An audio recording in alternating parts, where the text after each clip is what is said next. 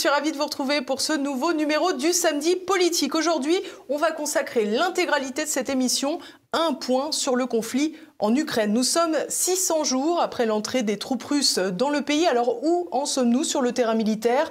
À quoi s'attendre dans les mois à venir entre hiver et désengagement progressif des Américains? Comment sortir de ce conflit?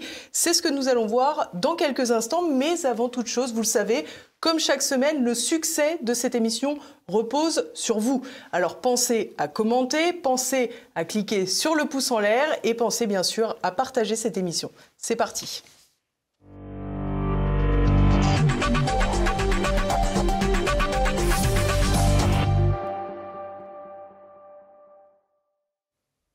Bonjour Hervé Carès. Bonjour. Merci beaucoup d'être avec nous sur TV Liberté. Je vous présente rapidement, vous avez une longue carrière militaire derrière vous entre l'état-major de l'armée de terre, mais aussi la BSPP, la brigade des sapeurs-pompiers de Paris. Vous êtes sorti colonel pour ensuite reprendre une vie dans le civil. Vous avez fondé un cabinet de conseil en communication et en gestion de crise.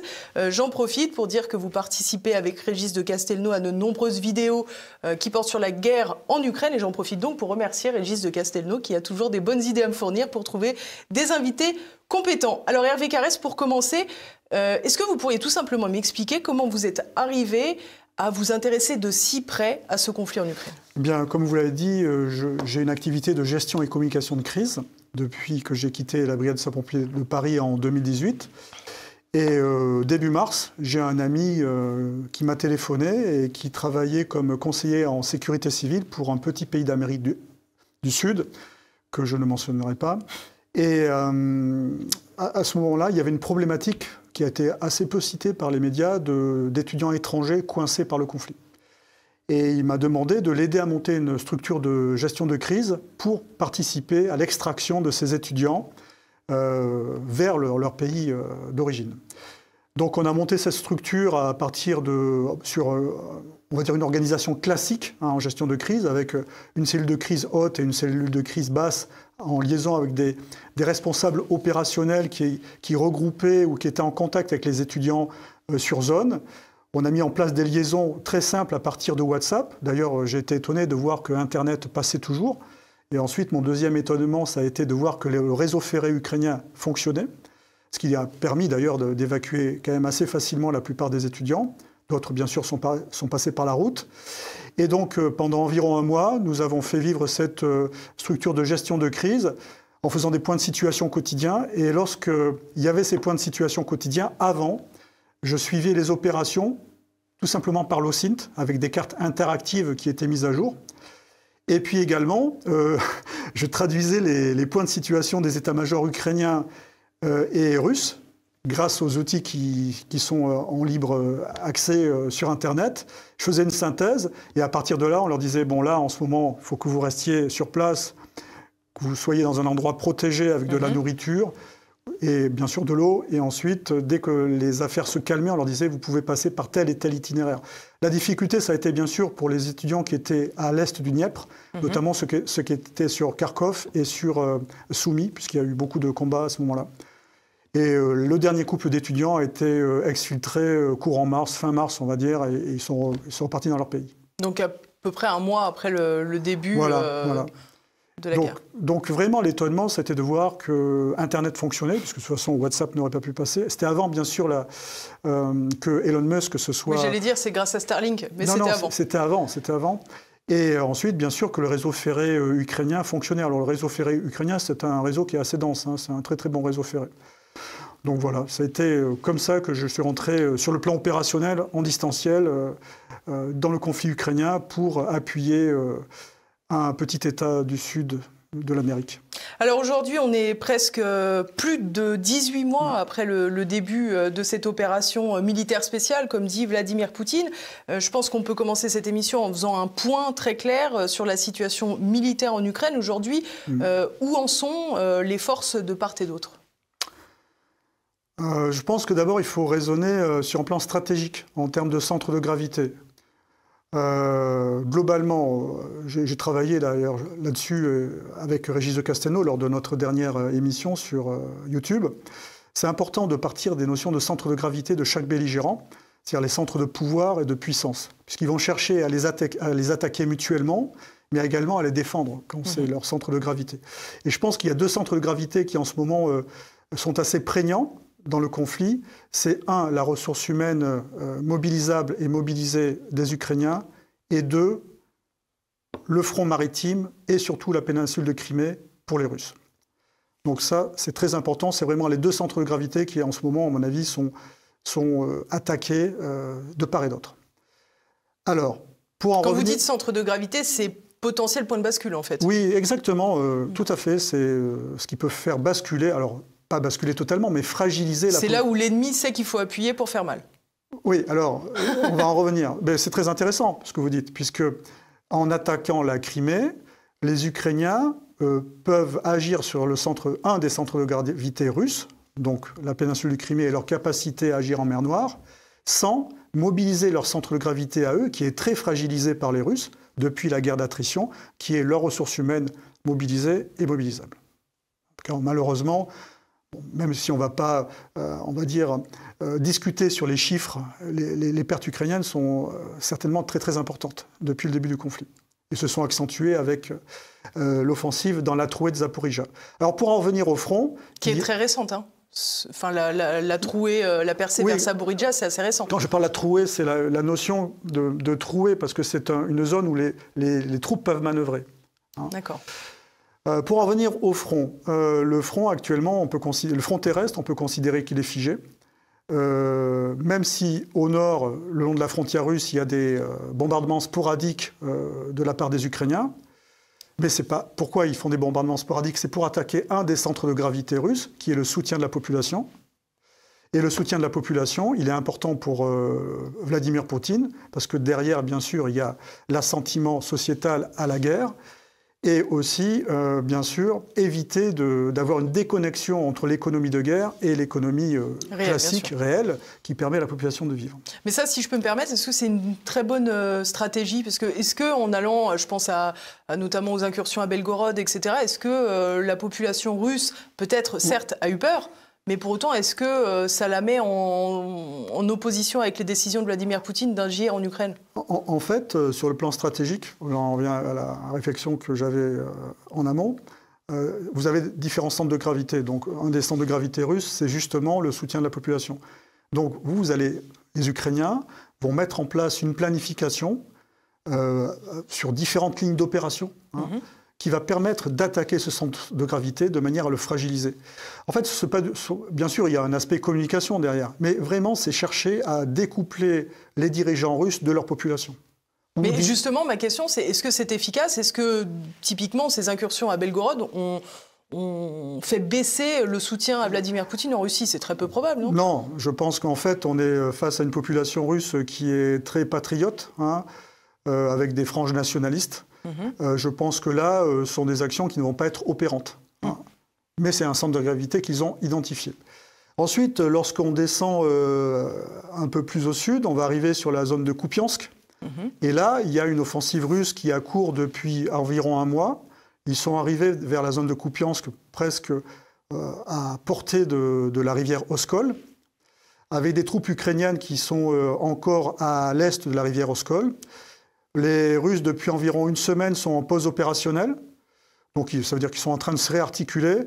Et euh, cette semaine, ils ont bombardé euh, les ponts de la rivière Oskol et il ne reste plus qu'un seul qui, en fait, est viable pour des moyens lourds ukrainiens. Euh, cela veut dire qu'ils sont en train de modeler le, front de manière à faire une nouvelle poussée. Donc c'est vraiment un, point critique pour les Ukrainiens et c'est un point qui est très très peu abordé dans les médias puisqu'évidemment c'est, euh, on va dire, problématique d'en parler. Hein. Mm. Ensuite, lorsqu'on descend toujours euh, vers le sud, on va arriver à l'ex-ville de Bakhmut, maintenant rebaptisée Artemovsk par les, par les Russes. Et là, au sud de Bakhmut, il y a une poussée ukrainienne, une volonté de, de, pousser au sud, mais qui est arrêtée par les Russes avec leur mode opératoire défensif qui est le leur depuis quasiment la phase d'attrition dans laquelle ils sont rentrés, euh, la phase d'attrition, on peut considérer qu'ils sont rentrés en stratégie d'attrition après le passage rétrograde du Dniepr en novembre 2022. Et donc là, ils, ils, reculent. En fait, les Russes ne, tiennent pas de manière très ferme les positions. Ils ont très rapidement, dès qu'il y a une pression des Ukrainiens, ils reculent. Ensuite, comme ils ont la supériorité des feux en artillerie, voire même la, supériorité euh, des, appuis air-sol avec l'aviation et les hélicoptères, mais surtout en artillerie. Ils bombardent la position qui a été occupée par les Ukrainiens et ensuite ils font une contre-attaque. Ça fait penser un peu à la pêche. On ferre le poisson et puis après on laisse se fatiguer un peu. Oui, non, mais c'est une stratégie d'usure en fait. Hein. on est sur euh, ce qu'on appelle une défense élastique. Donc, euh, bon, les, Ukrainiens ont du mal à, passer. Hein. notamment, il y a une voie ferrée qui sépare les deux belligérants. Ensuite, lorsqu'on descend euh, encore plus au sud, on va arriver sur la, ville de Donetsk, qui est une ville emblématique euh, du combat euh, de cette guerre, hein, de cette guerre qui au départ est une guerre civile, hein, depuis 2014. Et là, il y a deux villes au nord et au sud, sur lesquelles les deux, villes qui sont presque des banlieues de Donetsk, sur lesquelles les, les, Ukrainiens sont présents. Hein. Et euh, les Russes cherchent à y pénétrer parce que c'est à partir de ces villes-là que les, positions d'artillerie ukrainiennes bombardent la ville de Donetsk. Ensuite, on va arriver dans la trouée de Zaporizhia. Ce que j'appelle la trouée de Zaporizhia, c'est vraiment cet espace euh, de champs. Hein. C'est pas un bocage normand, je pense que quand on regarde les images, c'est plutôt, ça fait plutôt penser à la bosse, hein. donc c'est un terrain qui est, assez dénudé, là où justement les, Ukrainiens euh, ont, mis le cœur de leur offensive. En fait, les, deux axes d'offensive ukrainiens, c'est Bakhmut, globalement, hein, surtout au sud, et puis cette, cette zone de Zaporizhia, hein, très schématiquement, et, et l'enclave, enfin l'enclave, le saillant de Rabotiné, euh, où ils ont, ils ont euh, pris euh, des mètres carrés, des kilomètres carrés aux Russes, enfin aux, positions russes. Mais si je vous suis, on a le sentiment que l'effort des Ukrainiens est aujourd'hui concentré essentiellement sur des zones planes, assez désertiques Sauf sur Bakhmut. Bakhmut est quand même considérablement détruite. Oui, en fait, je parle du sud de Bakhmut. En fait, les, Russes, euh, il y, a différents niveaux d'opération. Il y a un niveau stratégique, il y a un niveau opératif, il y a un niveau tactique. Mhm. Sur le plan tactique, qui tient les hauts, tient les bas. Euh, les Russes ayant la supériorité d'artillerie, en fait, quand ils se retirent, ils, prennent toujours, euh, ils font tout pour rester sur les positions hautes, hein, qui leur permettent d'observer et, et d'utiliser l'artillerie. C'est ce qu'ils font au sud de Bakhmut. Et c'est ce qu'ils font également sur euh, cette zone de Rabotinet, où avec beaucoup de mal, les Ukrainiens ont réussi à avancer, avec beaucoup de pertes, avec différents types de tactiques et de modes opératoires. D'abord une attaque en force et maintenant une attaque en souplesse avec l'infanterie en laissant derrière les véhicules blindés. Mais, on est sur ce. Alors certains disent que c'est un sac à feu, oui, d'une certaine manière, c'est ça, puisque les, Russes tiennent les hauteurs.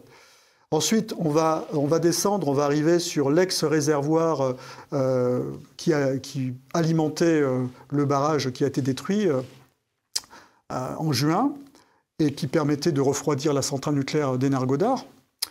Ce, site maintenant est quasiment asséché. Bon, c'est comme un, petit peu un marais. Mm-hmm. Donc ça pourrait créer des opportunités de franchissement plus faciles pour les Ukrainiens notamment vers la centrale dernière Godard, qui reste quand même un objectif euh, stratégique pour les deux belligérants. Euh, lorsqu'on descend après vers le Dniepr et vers Kherson, comme le cours du Dniepr, euh, c'est tout le paradoxe de cette destruction, hein, comme le cours du Dniepr a été stabilisé, puisque les Russes, lorsqu'ils détenaient le barrage, ils auraient pu ouvrir et fermer à, discrétion les vannes et peut-être balayer. Je crois d'ailleurs que les Ukrainiens avaient laissé entendre qu'ils voulaient le faire, euh, que les Russes voulaient le faire. Oui. et, balayer une tentative de franchissement des Ukrainiens, par exemple, sur la zone de Kherson. Lorsqu'on arrive sur la zone de Kherson, actuellement, euh, il y a des concentrations de troupes sur la rive ouest, euh, donc ukrainienne, mhm. de Kherson, et les Russes sont en train, bien sûr, de, les frapper avec de l'artillerie et puis leur, leur aviation peut-être qu'il peut y avoir une tentative de, franchissement des Ukrainiens euh, sur cette zone-là. Avec euh, bon, ils sont souvent, ils cherchent souvent à prendre pied sur les îles qui sont notamment euh, à l'estuaire. Mais ça sera quand même une entreprise difficile et dangereuse, hein, étant donné la différence d'appui-feu entre, entre les deux armées. Et ensuite, on arrive sur le, le théâtre maritime. Hein, sur la mer Noire et la Crimée. Voilà, la, la, mer Noire et la Crimée. Et là, on a euh, une stratégie ukrainienne euh, qui, est opérante, hein, puisque en utilisant les drones navals et puis en utilisant euh, les drones aériens et puis les, missiles qui ont été fournis par les alliés otaniens, comme les Scalp et puis les Storm Shadow, mais également des, missiles comme les Neptunes qui, ukrainiens qui ont une capacité, lorsqu'ils sont modifiés, à frapper à, la terre. Ils, ils, mettent la pression sur la péninsule ukrainienne et sur la flotte de la mer Noire depuis environ un mois. Hmm. Et donc, je trouve que sur le plan stratégique, c'est assez habile parce qu'ils ne mettent pas en jeu euh, leur euh, centre de gravité euh, qui est très amenuisé, c'est-à-dire leurs ressources humaines. Puis derrière, il y a la volonté de combattre quand même du, de la population ukrainienne, puisque les, pertes sont quand même importantes. Et ils arrivent à avoir un effet stratégique qui est handicapant quand même pour les Russes. Hein. Hmm. Les Russes ont toujours la capacité à maîtriser la mer Noire, mais ils sont gênés si vous voulez, la, tactique, la stratégie des Ukrainiens avec leurs drones navals qui ont des, euh, portées qui sont assez importantes, qui vont même jusqu'à 800 km. C'est quasiment la, tactique des U-boats allemands, c'est qu'en fait, ils n'ont pas de flotte de surface, mais ils arrivent à interdire par moment euh, ben, tout simplement l'accès à certaines zones de la mer Noire euh, aux, Russes, à la flotte russe. Et parallèlement, bien sûr, ils font quelques actions commando. Mais tout ça, c'est une stratégie globale, en fait. Hein. Notamment des actions qui consistent à aller se rendre en, Crimée, à planter un drapeau. Oui, alors ça, c'est l'aspect communication hein, pour le moral des Ukrainiens. Mm. Donc, le centre de gravité des Ukrainiens, la volonté de combattre, c'est important quand même pour eux. Bien sûr. Parce qu'ils ont des centres de gravité aussi à défendre. Hein. et bon, le, soutien de la population, euh, c'est quand même un élément fondamental. Surtout que l'Ukraine est en situation de guerre totale, contrairement à la Russie, qui qui est bien sûr en guerre mais euh, qui n'a pas, les gens en Russie n'ont pas le sentiment d'être en situation de guerre. Hein. On pourrait même considérer que la Russie fait entre guillemets la guerre à l'économie par rapport au, aux parts de PIB qu'elle engage dans cette mm. guerre. 3% cette année, peut-être 6% l'an prochain. Mais euh, il y a encore l'économie russe qui, fonctionne, l'économie euh, générale qui fonctionne, et il y a un complexe militaro-industriel qui est certes mobilisé, mais qui n'est pas aussi mobilisé qu'il pourrait l'être s'ils étaient en situation de guerre totale. Et alors justement sur le soutien de la population, j'aimerais qu'on revienne sur la question ukrainienne parce que là aujourd'hui on est en train de discuter comme si euh, tout l'est de l'Ukraine était russe. Or ce n'est pas officiellement le cas et cette population elle est clairement pas en soutien de Volodymyr Zelensky, à plus forte raison quand on apprend que finalement les missiles sont tombés sur une, foire dans l'Est, c'est un missile ukrainien. En fait, la problématique de, ce pays au départ, c'est qu'il y a une situation, euh, il y a des tensions euh, entre différentes populations qui ont été exacerbées au plan politique en interne. Et euh, donc, en il y a. Et oui, après en externe, mais ça parce qu'il y a des jeux de grande puissance, en mm. fait. On ne peut pas concevoir ce conflit sans, sans, comprendre qu'il y a un affrontement entre les États-Unis et la Russie sur ce territoire. Hein. Sur le plan géopolitique, les États-Unis, euh, ils ont produit énormément d'études, euh, d'éléments de, doctrine expliquant, expliquant justement euh, leur mode opératoire pour endiguer la Russie, pour éviter que la Russie redevienne une grande puissance. Je vous propose à ce sujet d'écouter Sergei Lavrov, le ministre des Affaires étrangères, qui va exactement dans votre sens. Фактически воюют против нас руками и телами украинцев – Я думаю, ну, все присутствующие здесь, кто хоть маломальски интересуется э, огромным потоком информации, который идет, и ана аналитических материалов, который идет по, в связи с украинской ситуацией, ну, прекрасно знают, что воюют и американцы, и англичане, и многие другие. Э, воюют путем, во-первых, предоставления все большего и большего оружия. Так что, ну, это можно это называть как угодно, но они воюют с нами, прямо воюют с нами. Мы называем это гибридной войной, но от этого дело не меняется.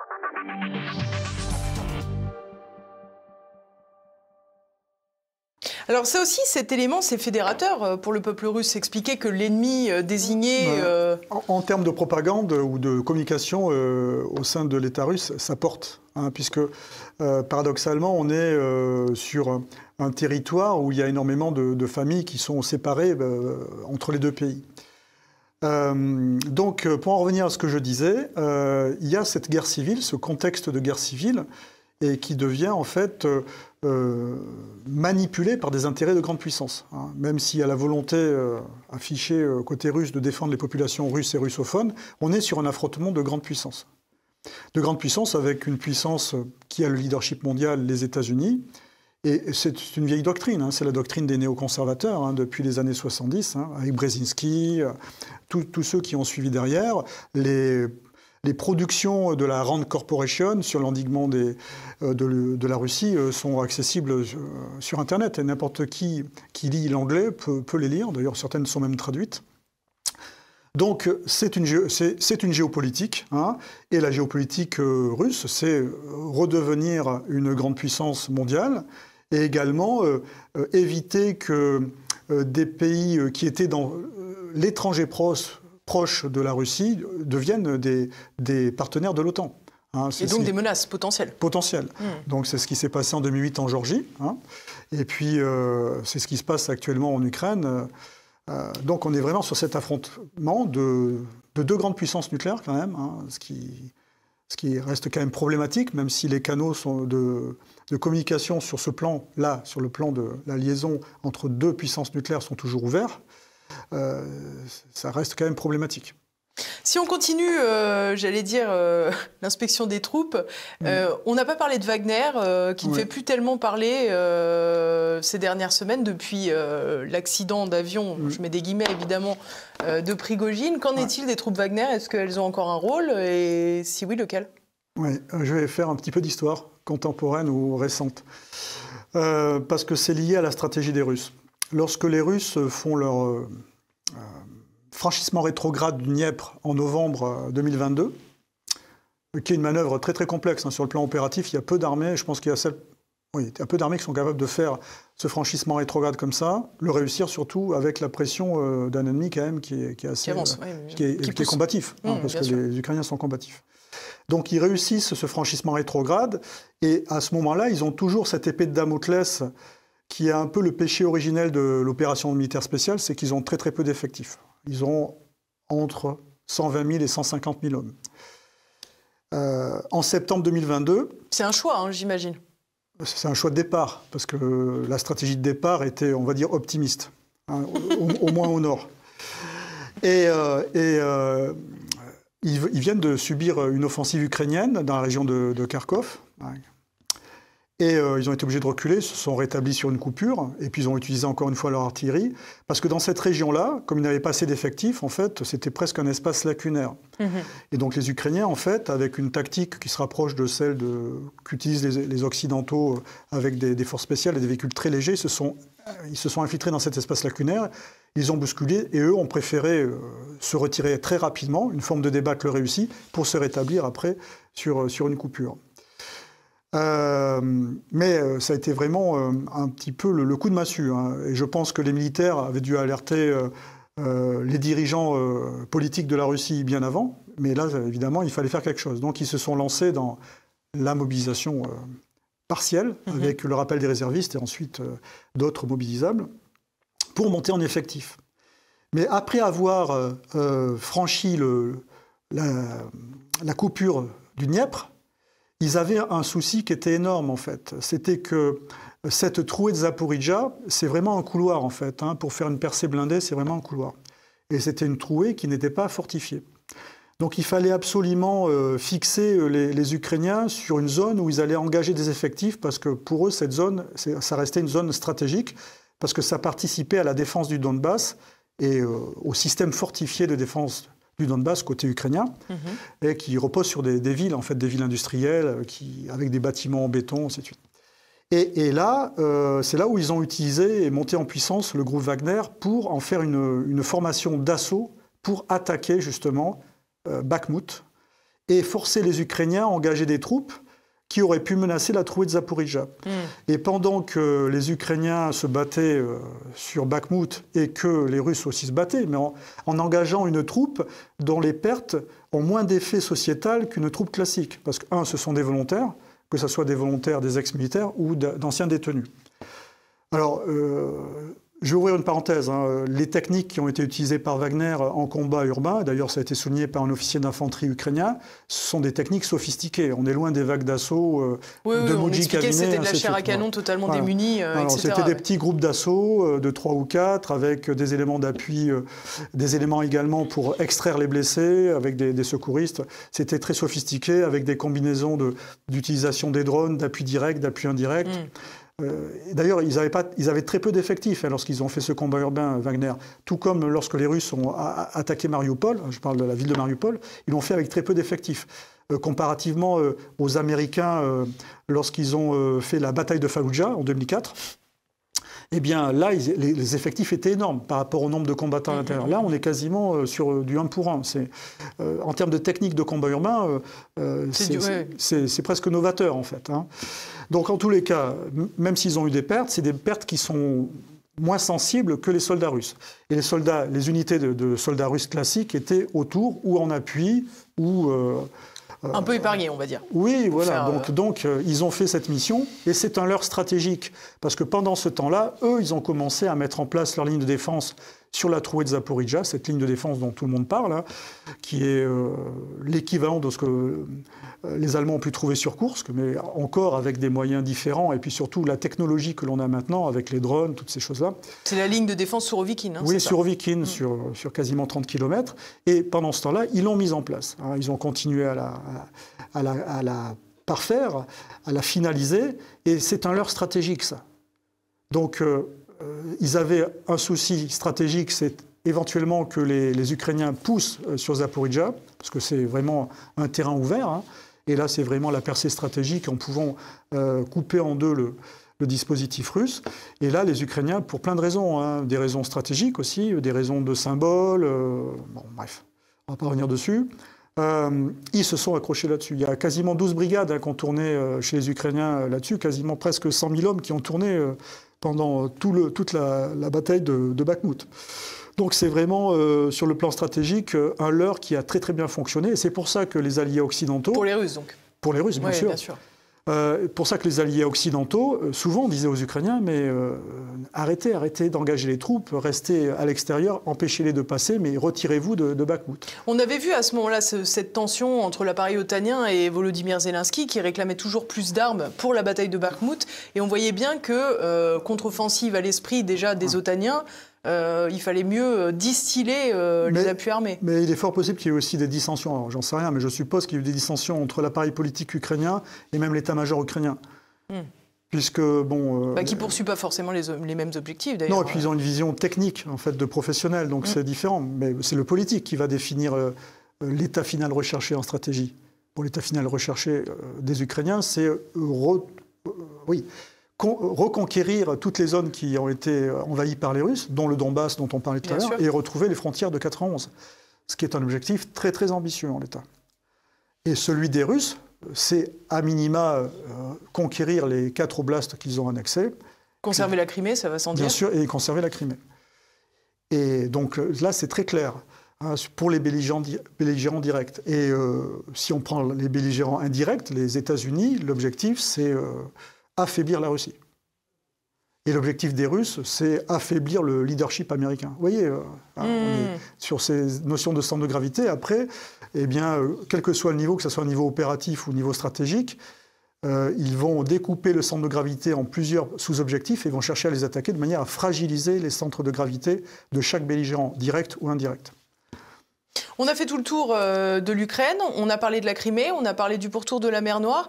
Euh, on n'a pas parlé de la ville d'Odessa euh, qui avait connu quelques remous au moment de l'été. Est-ce que c'est un enjeu pour les Russes? Parce qu'évidemment, on sait que non loin de là, il y a la Transnistrie, ça pourrait bloquer complètement la mer Noire. Alors, bon, en Transnistrie, les, Russes ont une troupe d'interposition, un peu comme celle qu'ils avaient au, au Karabakh, à environ 1500 hommes.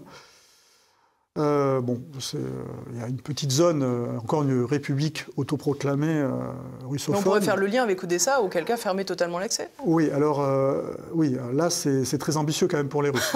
là. Bon, même si les Russes, on ne, connaît pas trop l'état de leurs réserves. Hein, et il est fort probable qu'en arrière du front, ils aient des réserves opératives aussi bien au sud qu'au nord. Hein. en mesure peut-être de percer au nord, hein, de percer, d'attaquer au nord, et peut-être euh, de contre-attaquer au sud euh, s'ils voient que les, forces ukrainiennes commencent vraiment à être amenuisées. Donc euh, il y a toujours cet inconnu avec les Russes, parce que les Ukrainiens communiquent beaucoup, sont dans l'hypercommunication.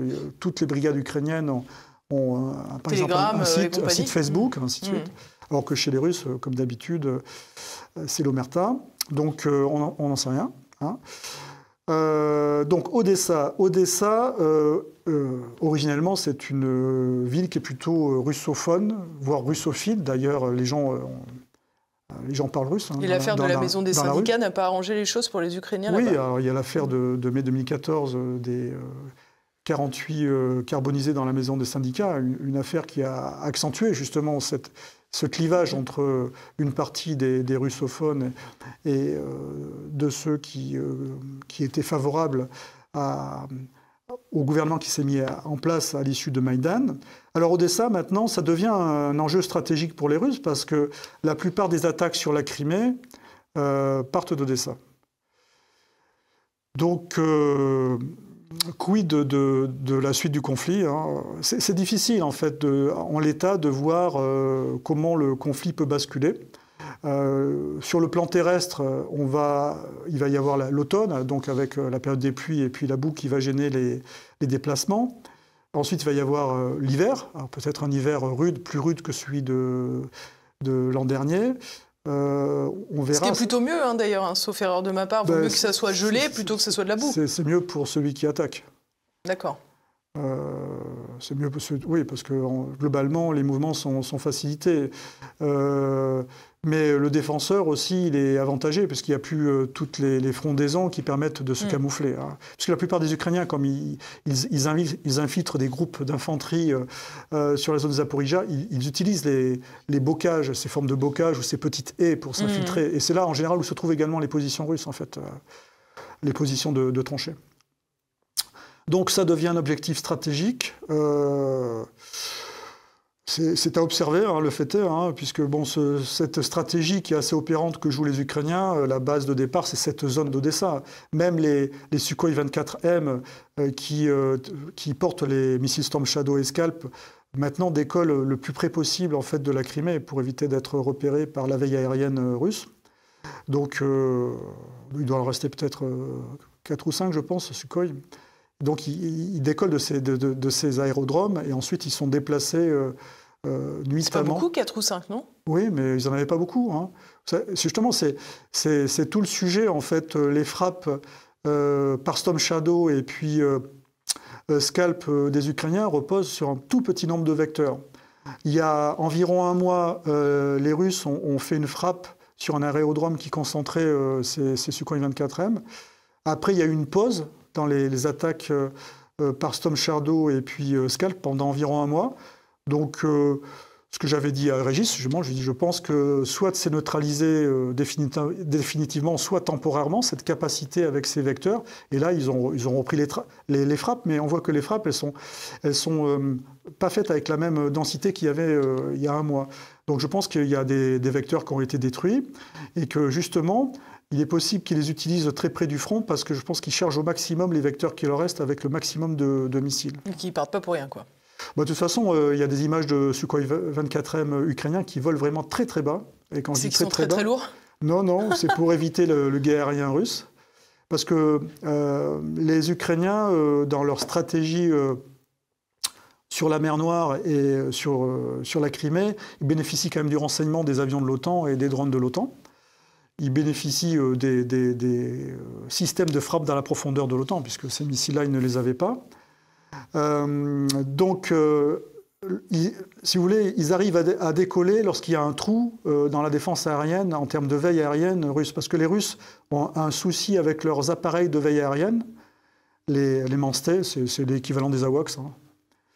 Et euh, ils, ont, ils, ont, des problèmes de maintenance, donc ils ont des ruptures dans leur veille aérienne, et c'est ces avions qui permettent de, détecter même des avions qui volent très très bas. D'accord. Et pour avoir ce renseignement-là, forcément, c'est du renseignement de, guerre électronique, donc ça passe par, euh, par du renseignement euh, otanien, par les avions de l'OTAN qui, qui volent en mer Noire.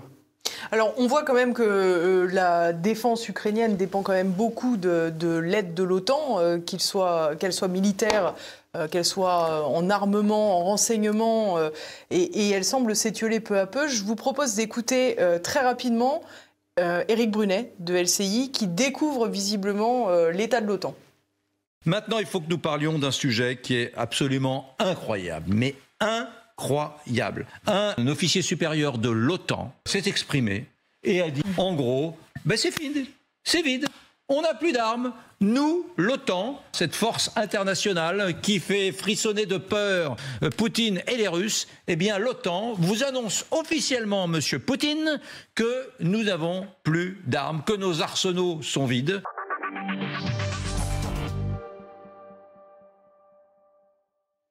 Alors quand on dit que la télévision est un spectacle, hein, c'est rien de le dire. Hein. Mm. Toujours est-il que Éric Brunet faisait référence à l'amiral Rob Bauer, qui est président du comité euh, militaire de l'OTAN, qui semblait en, effet déplorer euh, l'état des stocks de l'armement euh, de l'OTAN et surtout sa faible capacité à produire. Mm. que pensez-vous de tout cela?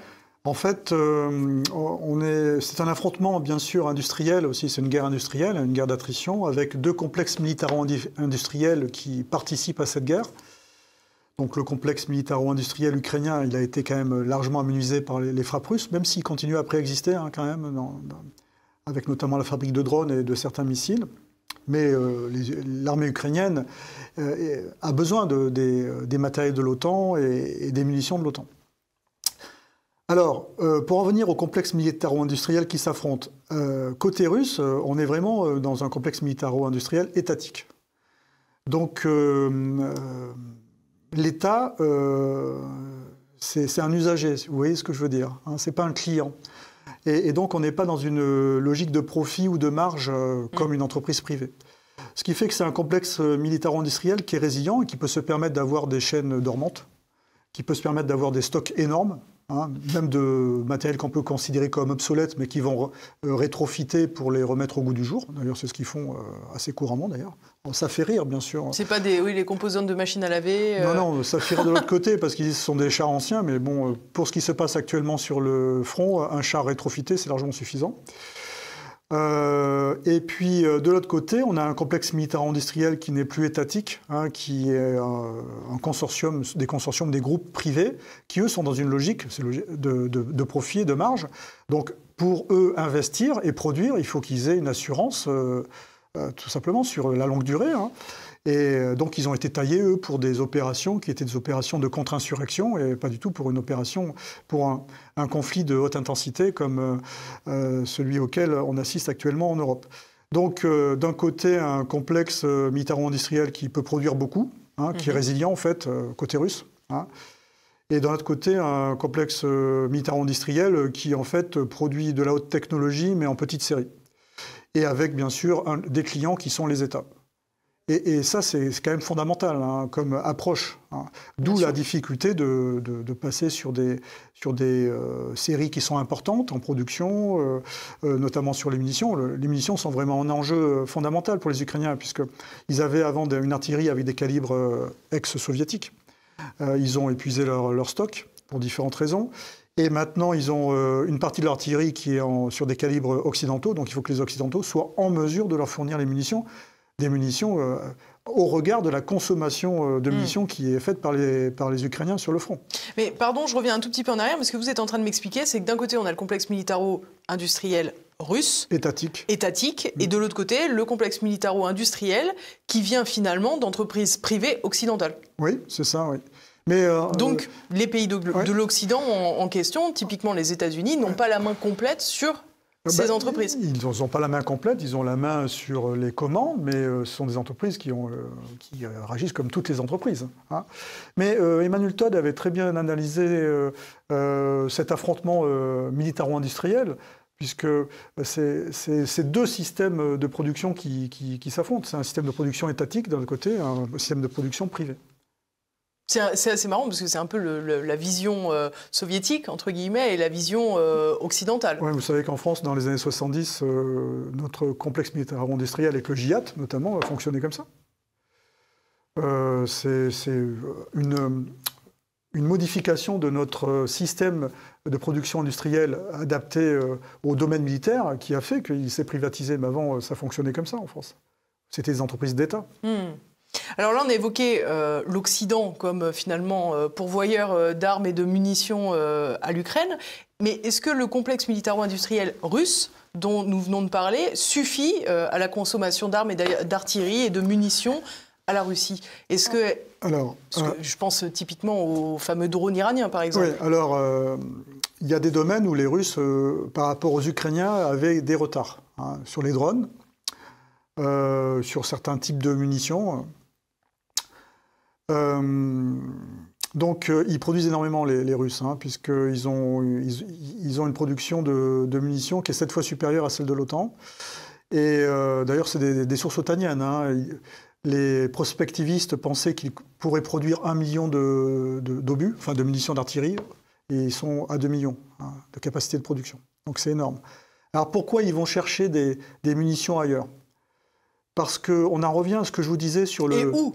Oui. Ah oui, mais ça, après, où ça Vous savez, hein, quand on est en guerre, hein. puis bon, de toute façon, on est, on est quand même sur des régimes qui sont autoritaires, qui ont toujours eu euh, des, relations entre eux.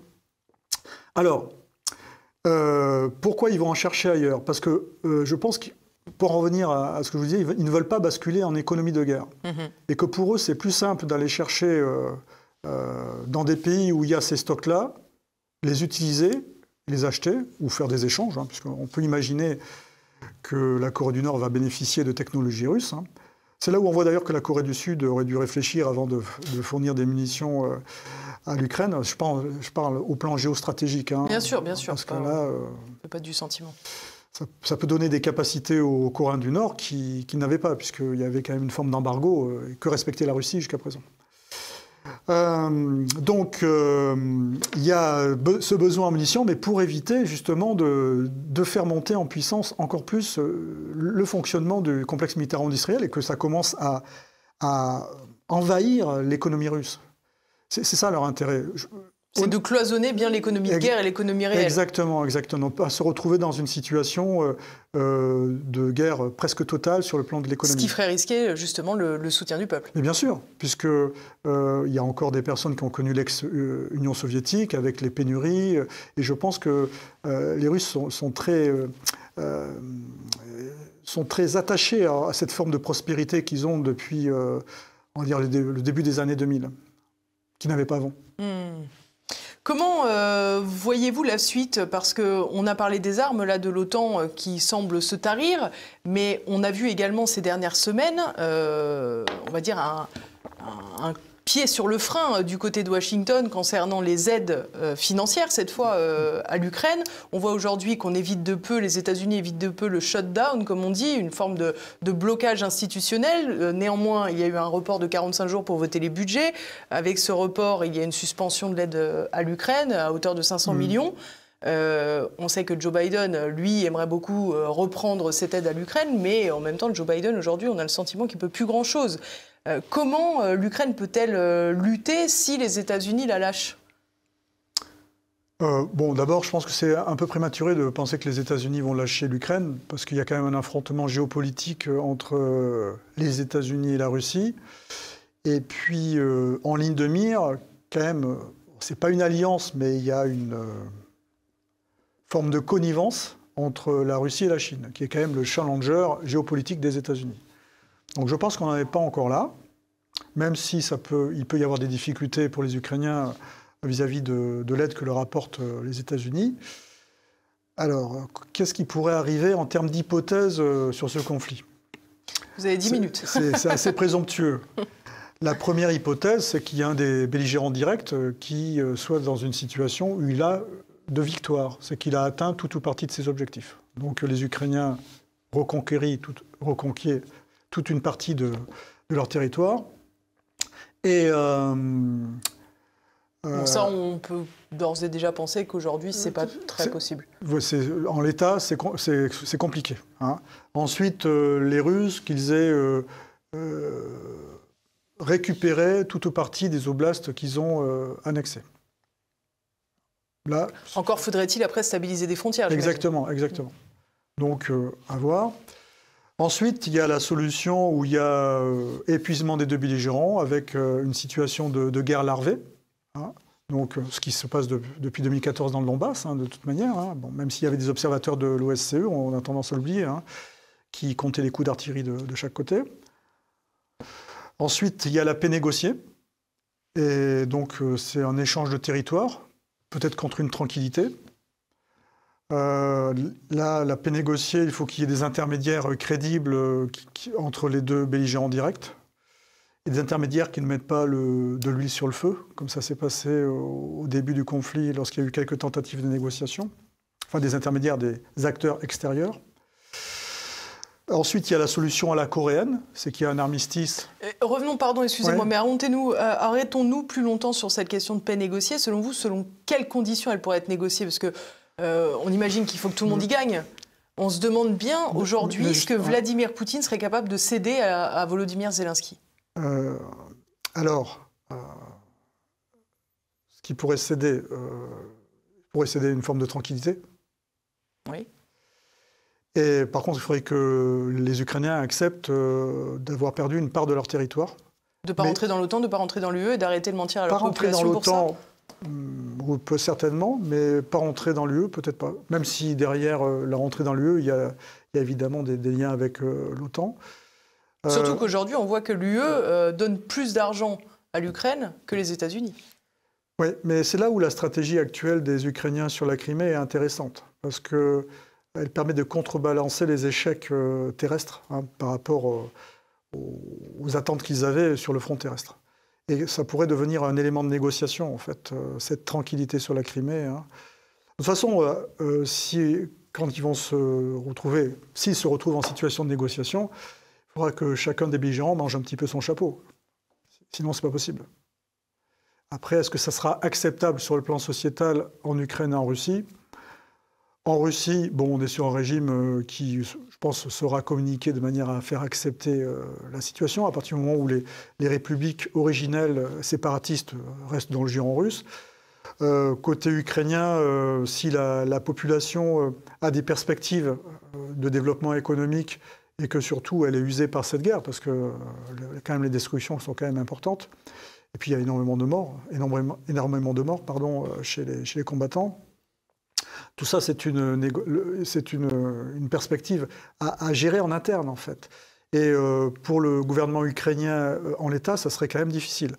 Euh, surtout que les cercles du, pouvoir hein, du gouvernement ukrainien sont, sont, énormément noyautés par des gens qui sont très nationalistes, hein. donc mm. des gens qui, qui sont vraiment des gens qui sont extrémistes. Donc ça sera difficile pour le président Zelensky, ou alors il faudra qu'il change totalement de, de, de, son environnement politique. Hein. Voilà.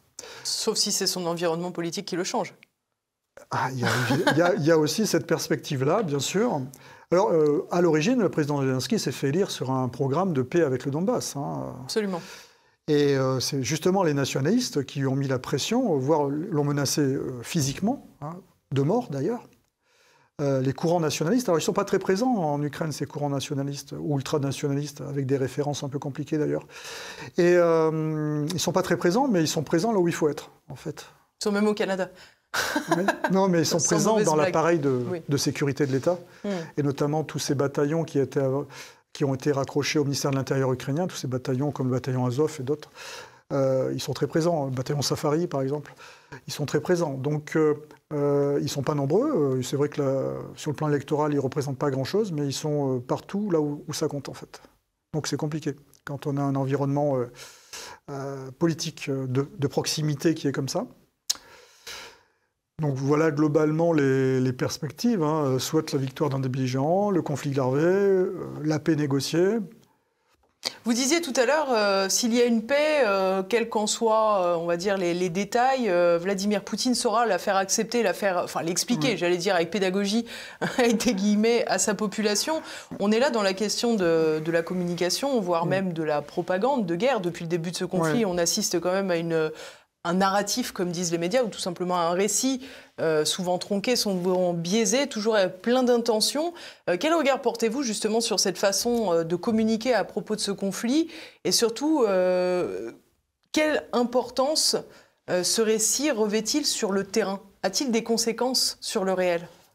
D'abord que les deux belligérants fassent de la propagande, c'est normal.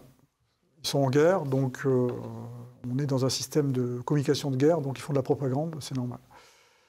Euh, ensuite, euh, le traitement médiatique de la guerre ailleurs que chez les belligérants directs. On va commencer par chez nous. Chez nous, les grands médias, euh, le traitement, on peut considérer qu'il est déséquilibré. Il n'y a pas de débat, en fait. Il n'y a pas de débat. Bah, le débat, on, va, le trouver, ou alors des, intervenants disruptifs qui ont des, avis hein, différents de ceux qu'on attend sur les, grands médias. On va les trouver sur des chaînes euh, comme la vôtre, par exemple, hein, des médias alternatifs. Ce qui n'est pas normal, hein, puisque le plateau, il devrait y avoir un vrai débat. Euh, par exemple, on voit souvent des, Ukrainiennes qui, à juste titre, interviennent pour défendre euh, la position de leur pays, mais on ne voit jamais des représentants du Donbass. Et je suis certain qu'il y a des représentants du Donbass euh, en France qui pourraient également expliquer quelle est la situation. Parce qu'on parle bien sûr des populations ukrainiennes qui sont bombardées, et ça c'est une réalité, mais les populations du Donbass sont bombardées aussi depuis 2014. Et mmh. ça c'est aussi une réalité, mais qui, est, qui est masquée. En fait, les gens du Donbass n'existent pas. Hein, c'est comme s'ils étaient des Ukrainiens euh, sous euh, le carcan russe. Alors qu'en fait, c'est beaucoup plus compliqué que ça. Mmh, bien sûr. Donc, euh, ce traitement médiatique est, orienté, donc d'une certaine manière, s'approche d'une forme de, propagande ou de désinformation. C'est très binaire aussi, on a l'impression, c'est le, le, camp du bien, le camp du mal aussi. Oui, exactement. Alors c'est le propre des médias francophones essentiellement, parce que lorsqu'on s'intéresse aux médias anglo-saxons, notamment états-uniens, eh bien, euh, il y a énormément de débats. De toute façon, les États-Unis, c'est un pays de débat, hein, on le voit très bien, hein, puisque euh, ce qui s'est passé dernièrement au Congrès. Hein. Et euh, donc, il y a ce débat qui existe aussi bien sur l'implication du pays dans le conflit que sur les opérations militaires. Lorsqu'on s'intéresse aux, médias anglo-saxons des pays asiatiques, il y a également ce débat-là. Mm-hmm que ce soit les, médias indiens, les médias euh, singapouriens. Donc il y a un traitement euh, chez nous qui manque. En fait, il y a un déficit de débat, mais un déficit de débat rationnel, hein, avec euh, sortir un peu de l'hystérisation du sujet hein, et de l'émotion. Hein. Et on le voit très bien sur les plateaux TV, je ne vais pas citer les chaînes, lorsque vous avez par hasard euh, un expert ou quelque géopolitique ou militaire qui a un, point de vue mesuré ou un petit peu différent de, ce qu'on attend sur, le plateau, on le revoit rarement. On le revoit rarement parce que justement, euh, son point de vue a dérangé. Hmm. Hein. et il faut absolument chercher à avoir une analyse la plus euh, rationnelle possible de ce qui se passe. Et sortir, même si je comprends qu'il y ait d'émotions, parce qu'évidemment, il, il y a, des morts et puis des gens qui souffrent, mais euh, sortir de, cette approche comme ça, émotionnelle et hystérique surtout, pour euh, chercher à comprendre ce qui se passe et éventuellement euh, que les, personnes imaginent des sorties de, conflits. je parle des personnes, les personnes qui sont en charge de responsabilité. on a le sentiment aussi que, quelque part, la réalité du terrain n'est pas non plus retranscrite, parce que finalement, qu'on fasse des bons sentiments, qu'on se range du côté de l'Ukraine, qui est le pays agressé, etc., etc., à la rigueur, je ne dis pas que c'est légitime qu'il n'y ait pas de mm. débat, mais on peut le, on peut le comprendre.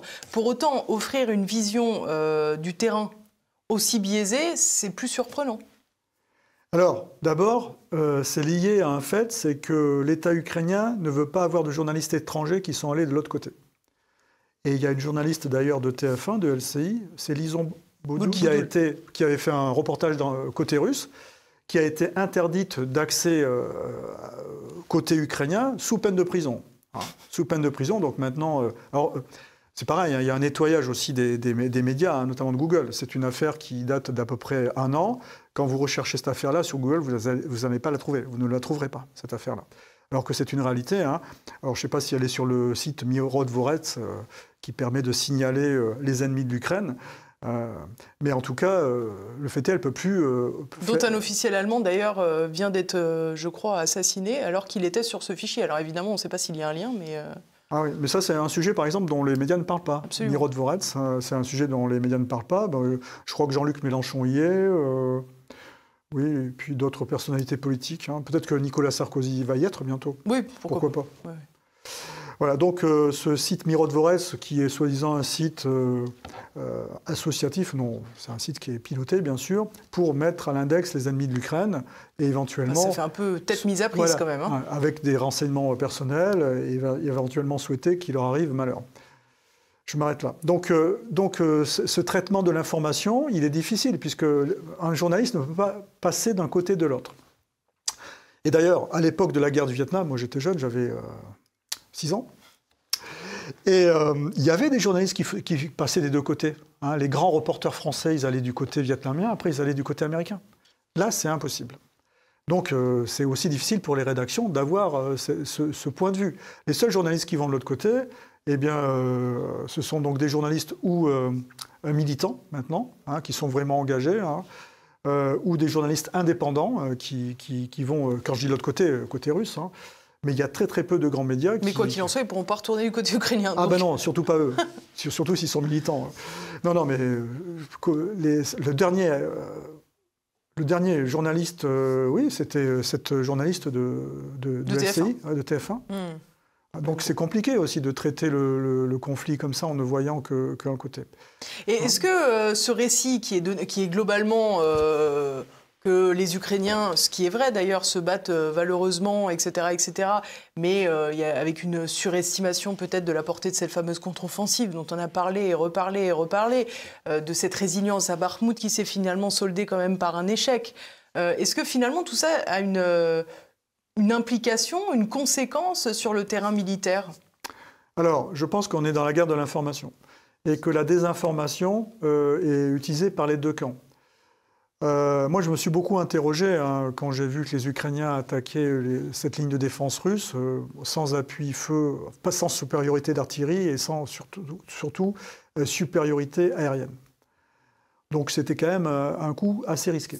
Mais bon, comment, alors même s'il y avait la pression derrière des Occidentaux pour le faire, comment ont-ils pu penser qu'ils allaient percer? Je pense que les Russes, en fait, font beaucoup de désinformation à l'intention des, Ukrainiens pour faire croire qu'ils sont démoralisés, qu'ils n'ont pas de matériel. Vous savez, toutes les petites vidéos souvent que l'on voit sur les réseaux sociaux, euh, c'est manipulé bien souvent. Hein. parce que si vous voulez, à partir du moment où vous avez un système défensif comme celui qu'ils ont, euh, ont mis en place sur la trouée de Zaporizhia et qu'ils sont en stratégie d'attrition, donc la stratégie d'attrition, c'est faire le plus de mal possible à l'adversaire, leur intérêt, c'est pas que les autres restent sur leur position.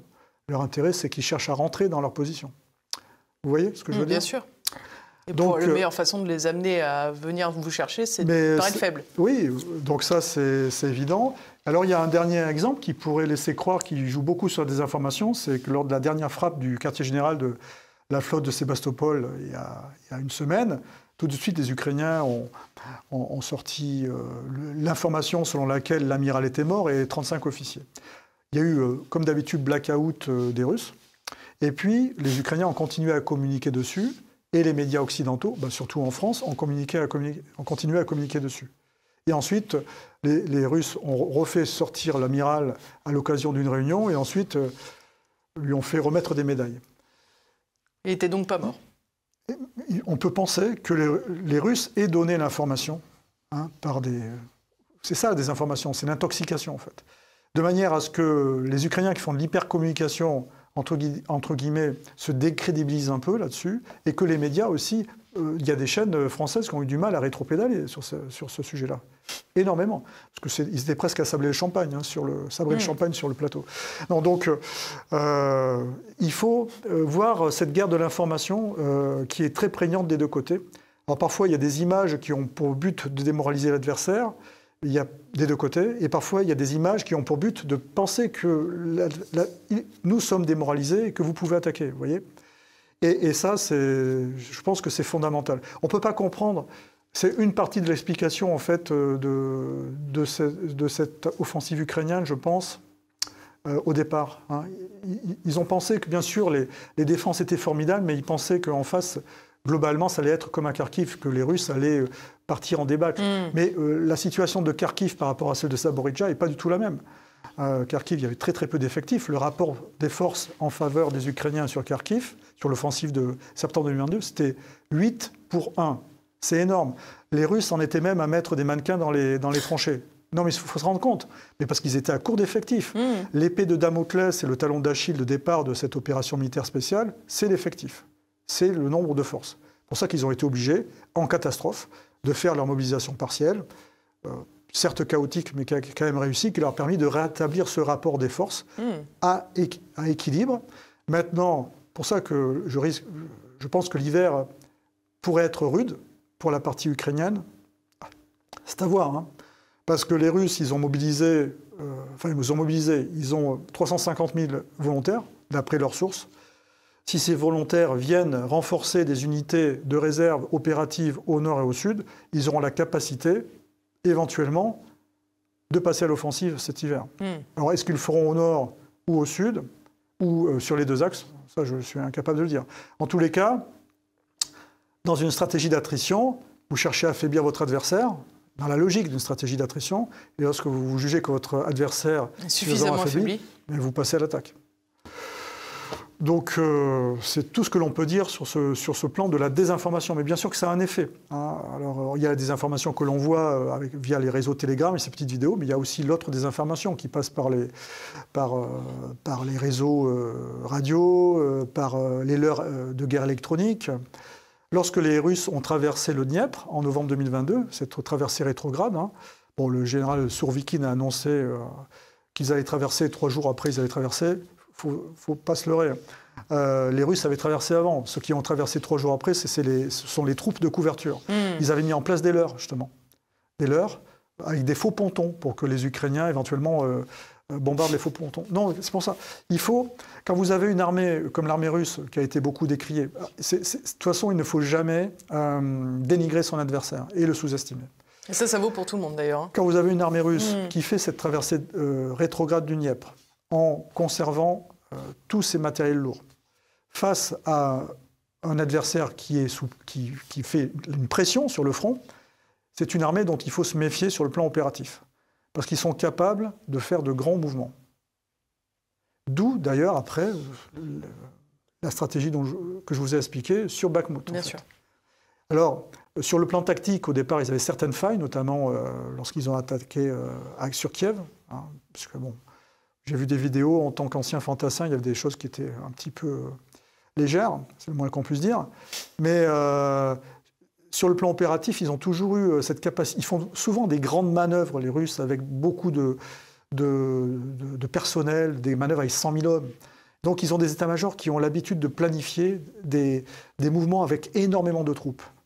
Et, et hmm. donc ces armées-là, ces états-majors-là, ils restent dangereux ils restent dangereux parce qu'ils ont cette capacité à planifier et à faire des manœuvres opératives comme le retrait de Kherson. moi, je pense que le retrait de Kherson, ça a été le, un des tournants de la guerre, avec bien sûr la mobilisation partielle, parce qu'ils ont sauvé 20 000 troupes hein, qui, étaient potentiellement en position difficile, hein, le dos au Dniepr, et c'était 20 000, soldats qui, euh, étaient euh, des soldats euh, d'élite. Hein. Il y avait des troupes aéroportées qu'ils ont pu ensuite repositionner justement sur la trouée, mais ils n'avaient pas encore le système défensif qu'ils ont construit pendant la bataille de Bakhmut. Si on assiste à une nouvelle stratégie ou à de nouvelles manœuvres euh, dont vous avez euh, évoqué les contours, euh, notamment sur le front nord et le front sud, selon vous, c'est dans quel agenda? Ce que je vous disais, c'est l'hiver. On attend l'automne et les pluies? Oui, après l'automne, l'hiver ou peut-être au printemps. Mais il faut surveiller aussi, euh, dans l'immédiat, dans les semaines qui arrivent, euh, également le front de Kherson avec euh, les Ukrainiens, les tentatives de franchissement qu'ils pourraient, pourraient, faire. Alors je ne sais pas s'ils pourront développer sur le plan opératif après, mais ils, amassent des troupes. Donc est-ce que c'est un leurre ou est-ce qu'ils comptent vraiment franchir le Dniepr à cet endroit-là? Ce sera en tout cas une entreprise risquée et dangereuse. Merci beaucoup Hervé Carès, en tout cas, d'être venu jusqu'à nous sur TV Liberté. Mais merci à Régis de Castelnau, je le répète, de vous avoir amené jusqu'à nous. Merci à tous de nous avoir suivis. J'espère que vous avez d'ores et déjà partagé cette émission, que vous avez déjà laissé vos commentaires juste en bas et puis bien sûr que vous avez cliqué sur le pouce en l'air. J'en profite aussi pour vous rappeler de bien vérifier que vous êtes toujours abonné à la chaîne de TV Liberté, puisque YouTube adore vous, vous désabonner. Je vous donne rendez-vous la semaine prochaine pour un nouveau numéro. En attendant, comme chaque semaine, portez-vous bien. À bientôt.